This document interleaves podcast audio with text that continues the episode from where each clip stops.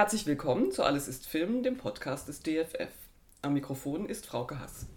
Ich spreche heute mit Dr. Florian Huber, Unterwasserarchäologe und Profitaucher.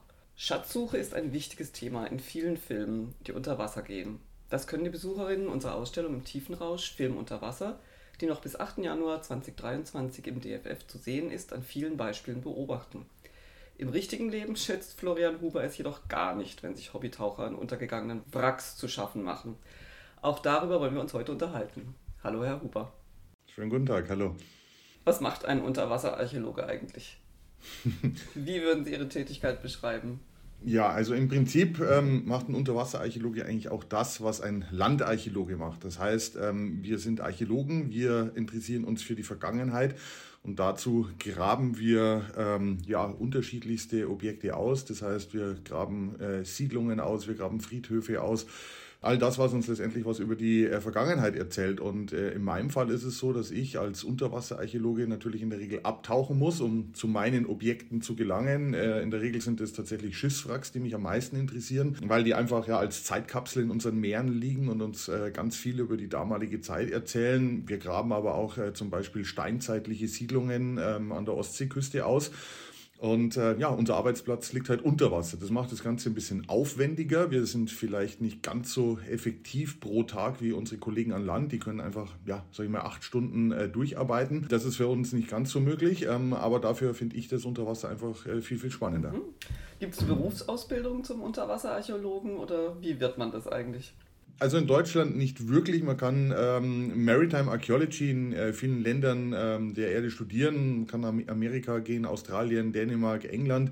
In Deutschland ist es so, man studiert in der Regel ähm, Archäologie, also entweder klassische Archäologie oder Ur- und Frühgeschichte, wie in meinem Fall, und kombiniert das Ganze dann noch mit der Ausbildung zum geprüften Forschungstaucher. Das ist also zwingend notwendig. Und ähm, ja, dann rutscht man irgendwann mal rein und äh, ist dann Unterwasserarchäologe. In meinem Fall war es so, ich habe äh, in Kiel zu Ende studiert, habe da lange gearbeitet und Kiel ist so ein Hotspot äh, für die Meeresforschung sowieso und äh, dementsprechend war das Institut da ähm, so ein bisschen auf die Unterwasserarchäologie auch äh, fokussiert. Mhm. Wenn Sie äh, sagen, dass Sie gerne Wracks, am liebsten Wracks untersuchen oder halt auch steinzeitliche Siedlungen, ist es ja nicht gerade eine Schatzsuche, aber trotzdem sprechen Sie in Interviews immer von wahren Schätzen, die dort unter Wasser liegen. Vielleicht erläutern Sie das mal.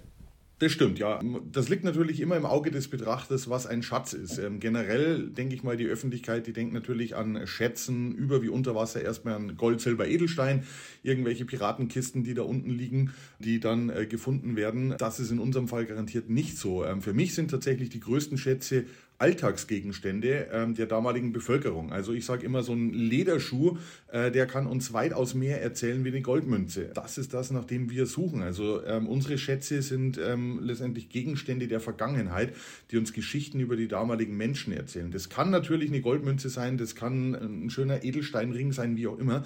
Aber es gibt ganz, ganz viele Funde, die wir gemacht haben, die sind einfach äh, ja, steinzeitlich aus Geweih gearbeitet. Das sind ähm, Fischfanggeräte, das sind äh, ja alltägliche Gegenstände Gegenstände, ein Mäusekiefer, äh, der uns irgendwas erzählen kann. Also da, da gibt es ganz viele Sachen und das sind meine Schätze und Schätze der Archäologie. Mhm. Bei vielen Hobbytauchern hat sich herumgesprochen, dass ein vor 100 Jahren untergegangenes Kriegsschiff sich zu Geld machen lässt. Warum ist es ein Verbrechen? Ja, es ist rechtlich ganz einfach geregelt, wie diese Wracks zu behandeln sind. Das ist ähnlich wie an Land auch. Also in jedem äh, Land gibt es äh, Denkmalschutzgesetze. In Deutschland ist es so, dass es Ländersache ist. Das heißt, jedes Bundesland hat sein eigenes Denkmalschutzgesetz. Und da ist ganz einfach so, wenn dieses Schiff nicht mehr einem Eigner äh, zuortbar ist, ja, oder die Versicherung Ansprüche darauf erhebt, dann fällt es einfach unter den Schutz äh, des Denkmalschutzgesetzes. Ähm, das heißt, die Archäologen äh, der Länder sind dafür verantwortlich, liegen diese Schiffe weit draußen, ähm, sozusagen in juristischen Grauzonen außerhalb der drei Meilenzone dann greift, wenn dieses Schiff älter wie 100 Jahre alt ist, eigentlich äh, die UNESCO-Konvention zum Schutz des kulturellen Erbes unter Wasser.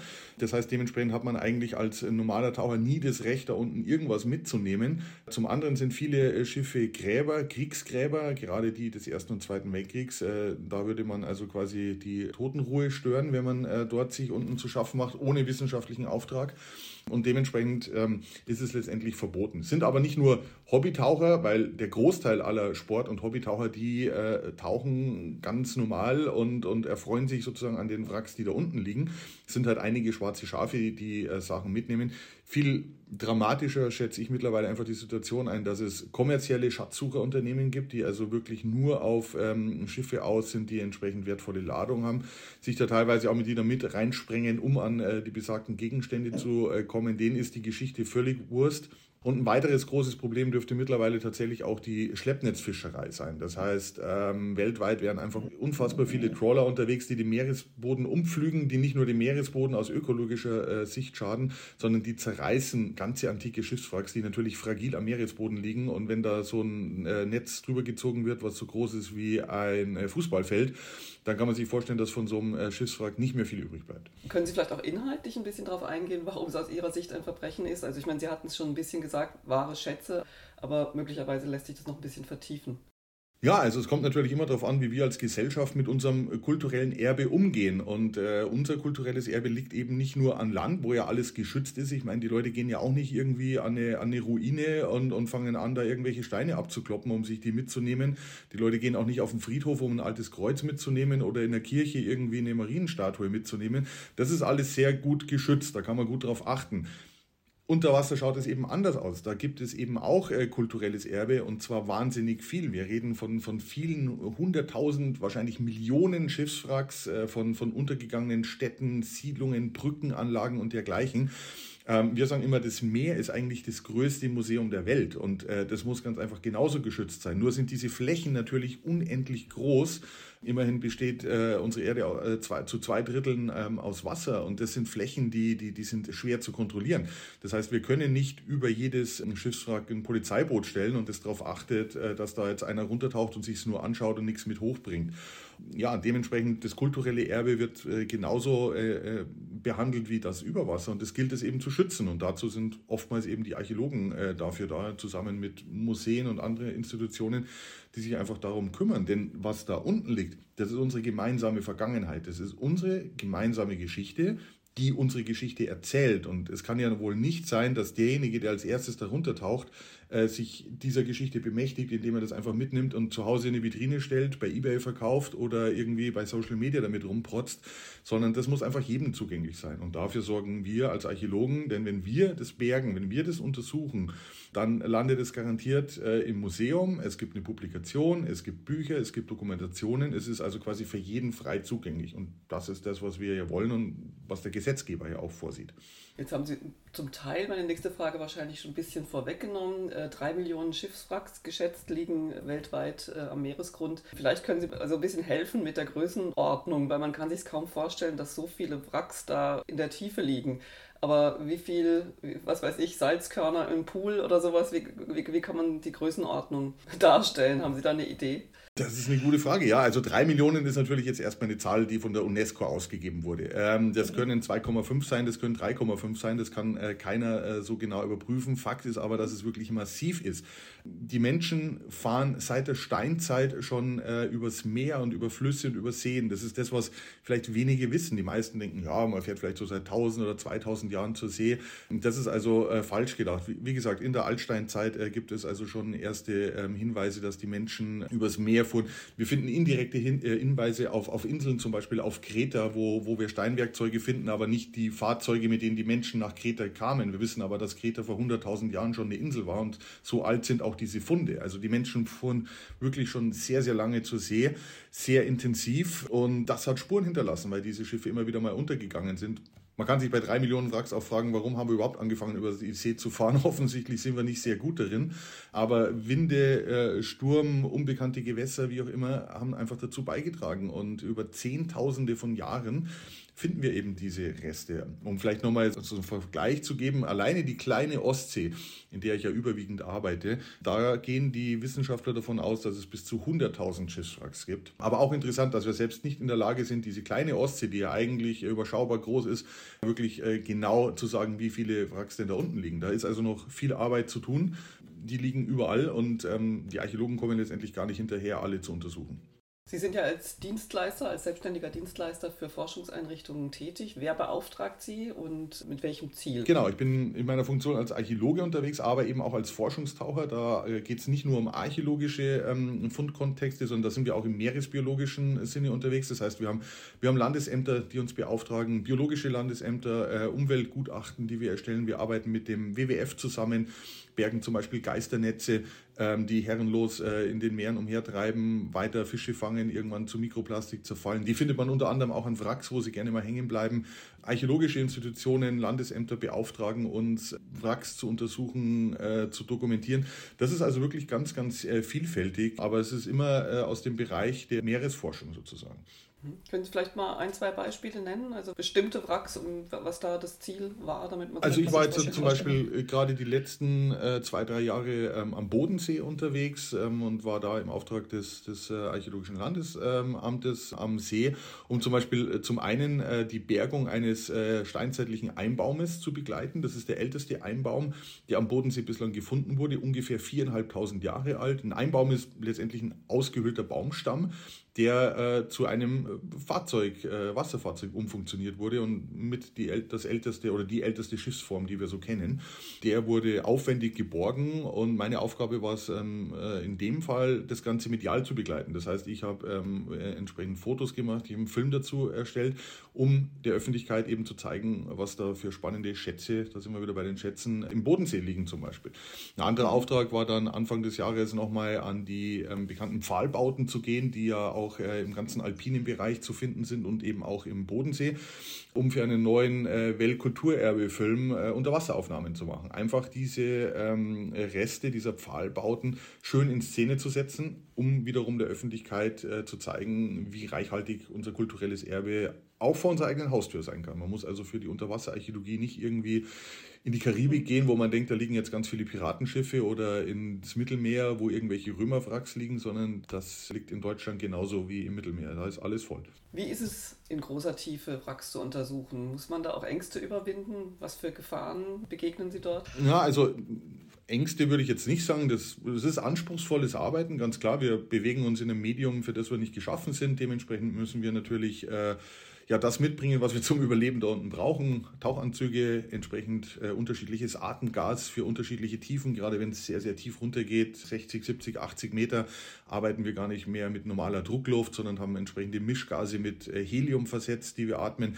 Das sind alles sehr technische äh, Geräte, die wir da mit äh, uns schleppen. Wir haben äh, hochauflösende, ähm, komplexe Spiegelreflexkameras dabei, Videoleuchten, Blitze.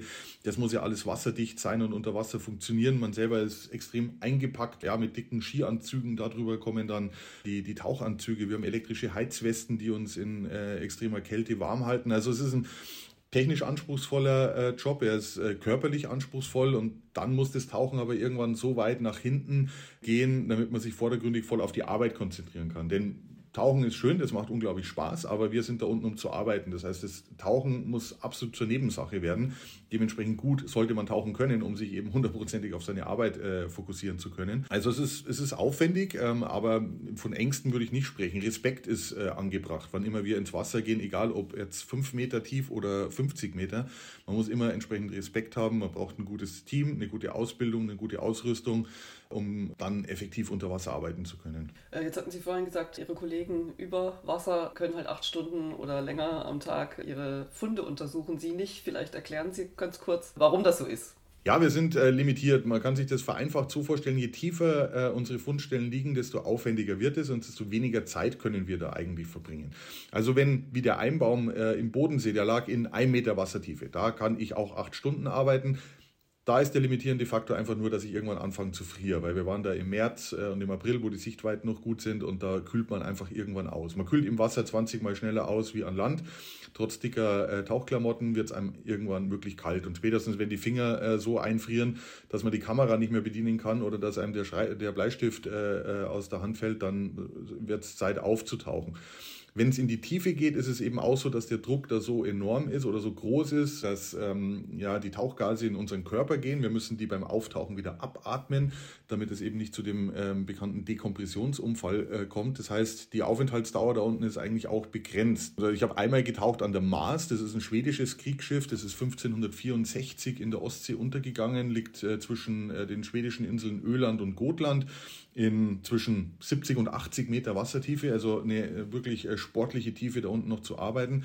Und da war es so, fünf Minuten runtertauchen, 30 Minuten unten am Wrack arbeiten und dann anderthalb Stunden wieder nach oben tauchen, dekomprimieren. Oh. Ähm, oh. Und das ist schon aufwendig. Aber wenn man dann eben jeden Tag zehn Taucher darunter schickt und das über vier Wochen, dann macht man da unten natürlich auch entsprechend Arbeit. Das Ganze wird dann aber auch noch kombiniert mit, mit, mit Robotern, also mit ROVs, mit, ähm, ja, mit Unterwasserdrohnen sozusagen, die da unten natürlich länger bleiben können. Aber wir als denkende Taucher. Wir sind noch nicht ersetzbar von den Maschinen, die da unten vielleicht länger tauchen können, weil sie nicht äh, kälteanfällig sind. Aber ja, es ist immer noch gut, wenn da jemand unten ist, der auch irgendwie ein bisschen denken kann. Und von daher ist die Kombination zwischen Mensch und Maschine oftmals sehr sinnvoll. Was war Ihr bewegendster Fund? Können Sie da was erzählen?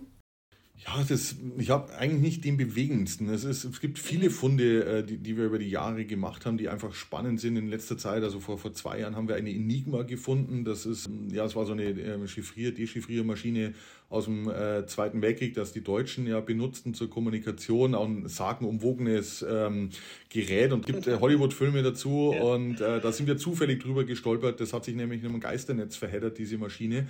Und äh, wir haben die dann mit nach oben gebracht. Das hat eine riesige Welle weltweit ausgelöst, dass wir dieses Ding gefunden haben. Das war ein toller Fund, aber jetzt im archäologischen Kontext nicht wahnsinnig spannend, weil über die Maschinen weiß man relativ äh, gut Bescheid. Ein Angelhaken aus der Steinzeit, den wir mal äh, gefunden haben, oder ein Aalstecher, das waren äh, Geräte aus, aus, aus Knochen, mit denen man eben Aale stechen konnte, äh, fangen konnte das finde ich einfach spannend, wenn man sich vorstellt, dass, dass dieses Gerät vor 5, 6, 7.000 Jahren jemand hergestellt hat, in der Hand hatte, damit wirklich seinen Lebensunterhalt womöglich verdient hat oder seine Familie ernährt hat. Und dann bin ich nach, nach diesen vielen tausend Jahren der Erste, der dieses Objekt wieder freilegt, in der Hand hat und nach oben holt. Das ist eigentlich das Spannende. Und von daher kann ich gar nicht sagen, welche Funde das sind. Ich, ich finde diese Funde alle spannend. Und äh, egal, ob die aus der Steinzeit sind oder aus dem Zweiten Weltkrieg, ob die aus dem See kommen, aus dem Meer, sie alle erzählen irgendwie eine Geschichte und, und ich liebe mhm. diese Geschichten und ich finde es unglaublich spannend, diese Geschichten dann eben auch den, den Menschen zu erzählen.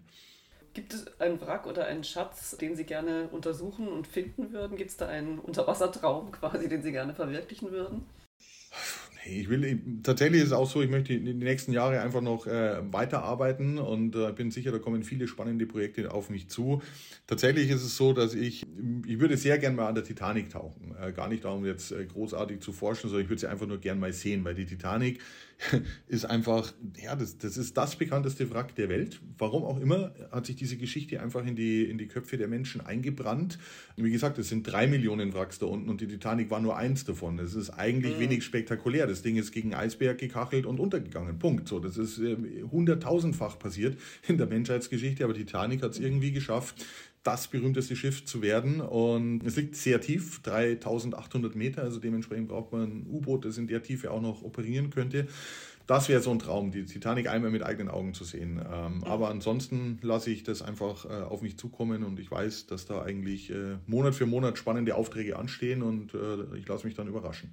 Gibt es eigentlich, fällt mir jetzt gerade eine Altersbegrenzung für Ihren Job? Also gibt es irgendwie ein Alter, wo man sagt, da sollte man dann mal langsam aufhören damit, ist zu gefährlich? Ja, also ich kenne Berufstaucher, die sind 60 und tauchen immer noch. Ähm, also das hängt natürlich mit der persönlichen Fitness zusammen. Man sollte sich fit halten. Wir müssen auch äh, jedes Jahr äh, einen entsprechenden medizinischen äh, Check über uns ergehen lassen. Nur dann sind wir tauchtauglich und dürfen weiter ähm, arbeiten. Also ja, und es gibt leichtere Tauchaufträge und es gibt schwere Tauchaufträge. Ne? Also ein Einbaum in 1 Meter Wassertiefe zu untersuchen ist deutlich einfacher wie äh, in 80 Meter an der Mars in der Ostsee zu tauchen. Aber auch das lasse ich auf mich zukommen. Aber ähm, ich merke das selber. Ich gehe jetzt dann äh, langsam auf die 50 äh, zu. Ich bin jetzt, äh, werde jetzt 47. Ähm, und natürlich war das mit 30 oder mit Ende 20 äh, alles noch ein bisschen einfacher wie jetzt. Aber das gleicht man erstmal mit Erfahrung aus. Und wenn es irgendwann mal nicht mehr gehen sollte, das Tauchen, dann schreibe ich wieder vermehrt Bücher oder drehe Dokumentationen und äh, überlasse das Tauchen dann den Jüngeren. Das, das wird sich zeigen. Mhm, mhm. Wie sind Sie überhaupt zum Tauchen gekommen? Ich habe relativ früh angefangen. Ähm, ich habe mit 13 äh, einen Schnuppertauchkurs gemacht und ich glaube mit 15 dann meinen ersten äh, Open Water Diver, so nennt sich so diese, diese, ähm, der Einstiegskurs für Taucher und ähm, fand also Tauchen schon immer spannend. Später kam dann die Faszination für, für Geschichte und Archäologie dazu. Und als ich dann irgendwann mal mitgeschnitten habe, dass man das Ganze ja kombinieren kann und Unterwasser äh, Archäologe werden kann, dann habe ich gedacht, das hört sich für mich gut an und dann habe ich es gemacht und bin es geworden. Äh, müssen Sie, wenn Sie Filme unter Wasser sehen, also Filme, die in unserer Ausstellung ja zu sehen sind, müssen Sie da oft lachen, wenn es Tauchszenen gibt, weil die so unrealistisch sind oder wie ist es? Ja, also na, natürlich äh, muss man alles unter Wasser aufwendig nachstellen. Das weiß ich, weil ich ja selber auch äh, ähm, Dokumentationen unter Wasser drehe und dementsprechend weiß, wie, wie schwierig das ist, äh, mit, mit Taucher, mit, mit Beleuchter und mit Kameramann unter Wasser zu agieren, gerade wenn man nicht reden kann oder in Höhlen arbeitet und so weiter. Das ist schwierig. Ja, also was ich manchmal äh, relativ witzig finde, ist gerade wenn, wenn Schiffswracks untergehen oder, oder wenn, wenn so Schiffe äh, untergehen, dass das Wasser da unten immer noch so super klar ist irgendwie. Also das, da sieht man halt, das ist alles irgendwie im Schwimmbad gedreht oder in irgendwelchen großen Beckenstudios in Malta. Das wird also in der Realität ganz anders ausschauen. Aber andererseits, wenn man da unten nichts sieht, dann sieht der Zuschauer auch wieder nichts. Ähm, also ist mir schon klar, warum er das irgendwie so macht, dass es halbwegs erkennbar ist. Aber klar, das, das weicht von der Realität ab. Aber ich weiß auch, dass man eben dieses Stilmittel benutzen muss, um äh, dem Zuschauer zu zeigen, was da unten los ist. Also von daher kann ich damit durchaus leben. Und gibt es ärgerliche Filmszenen für Sie? Ach, ärgerlich. Äh, ärgerlich ist es insofern, als wenn, wenn Schatzsucher immer so als Helden dargestellt werden. Das, das finde ich irgendwie äh, nicht korrekt, denn äh, sie sind keine Helden, es sind einfach, ähm, ja, sind einfach Kriminelle, die, die ähm, da unten Sachen machen, die einfach verboten sind und die uns letztendlich allen schaden, weil diese Sachen irgendwann mal auf dem Schwarzmarkt landen oder in privaten Vitrinen, anstatt in Museen ausgestellt zu werden oder katalogisiert zu werden, was ich ja vorhin schon erwähnte. Und zum anderen ärgerlich, ja, wenn Sauerstoff, wenn äh, erzählt wird, dass Taucher mit der Sauerstoffflasche abtauchen. Das, glaube ich, ärgert die komplette Tauch-Community und das ist aber nie rauszubekommen. Das lese ich fast in jedem zweiten Interview, das ich gebe, äh, tauche ich mit meiner Sauerstoffflasche ab. Dazu kann ich nur sagen, reiner Sauerstoff wird eigentlich beim Tauchen nie verwendet. Reiner Sauerstoff würde spätestens ab 6 Meter Wassertiefe äh, giftig und dementsprechend tödlich sein. Aber Sauerstoff ist immer mit in der Flasche. Aber es sind eben mhm. Mischgase. Es ist entweder Druckluft, die hat 21 Prozent Sauerstoff oder ein bisschen mehr. Aber reiner Sauerstoff wird eigentlich in der Regel nie verwendet. Das, das ärgert uns immer so ein bisschen. Aber mhm. ja, ja, gibt Schlimmeres. Wie realistisch sind unter Wasser spielende Schatzsucherfilme?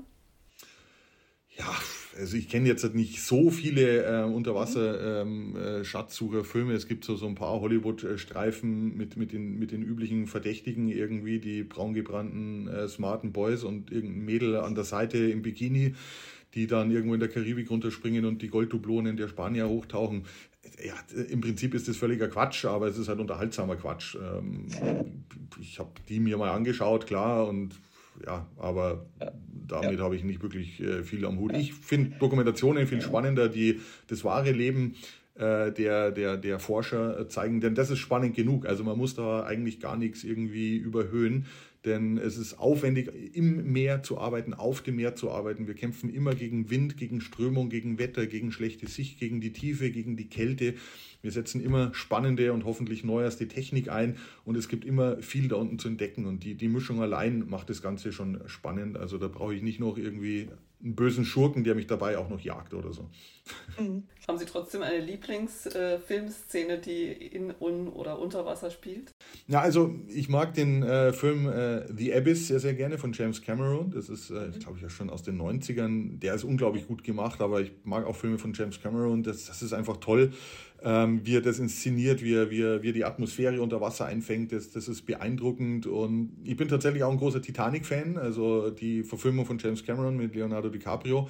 Ähm, gerade weil Anfang und Ende des Films Originalaufnahmen des Wracks zeigen. Also die sind da ja wirklich mit, mit, mit Roffs runtergegangen, haben das gefilmt und betten diesen ganzen Spielfilm sozusagen in die realistische Arbeit ein. Und das, das finde ich unglaublich toll. Und da gibt es am Schluss so eine Endszene, wo äh, Rose äh, nochmal in das Wrack, also da ist so eine, Film, eine Sequenz, man fliegt auf die Titanic zu und geht in den Raum rein und dann wird auf einmal überblendet und dann sieht man wieder das reale Schiff, also immer Wrackteile und dann überblendet, wie es vor 100 Jahren aussah.